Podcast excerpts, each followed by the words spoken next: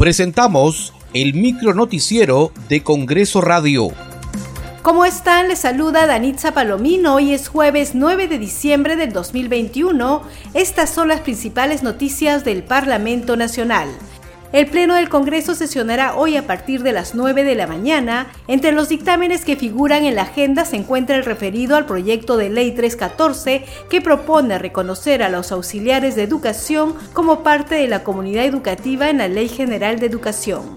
La presidenta del Congreso, Mari Carmen Alba, y parlamentarios de las diferentes bancadas expresaron su pesar por el fallecimiento de la excongresista Susana Iguchi.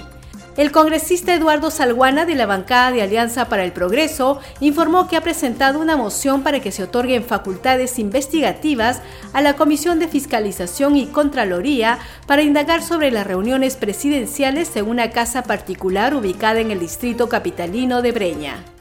Y por eso es que nosotros hemos planteado una moción para que la Comisión de Fiscalización investigue con facultades de comisión investigadora las reuniones del presidente en, en el distrito de Breña el gobierno lo que tiene que hacer, empezando por el ministro, es hacer una profunda autocrítica, una reflexión sincera de, de, lo, mal que están conduciendo el país, corregir, enmendar y, y vean que el Congreso, la mayoría, les está dando una nueva oportunidad de hacer las cosas bien la Comisión de Cultura y Patrimonio Cultural que preside el congresista Alex Flores sesionó y realizó una audiencia descentralizada en la ciudad de Ayacucho con el fin de escuchar las demandas de las autoridades y pobladores de esa parte del país.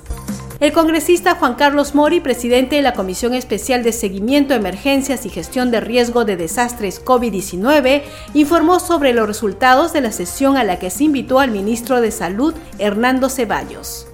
El ministro ha informado que existen cuatro variantes acá en el Perú, predominantemente la Delta, y frente a una posible ola de contagio se ha trazado eh, varios objetivos, ¿no? Como es prevenir y controlar la transmisión comunitaria, detectar oportunamente los casos de COVID-19, intensificando la, la, vigilancia e investigación epidemiológica, eh, mejorar la cobertura de vacunación con énfasis a la población básicamente vulnerable, eh, fortalecer la capacidad de respuesta para la atención de pacientes en los servicios de salud, fortalecer la prevención y control control de infecciones y seguridad del trabajo asistencial en los establecimientos de salud del país.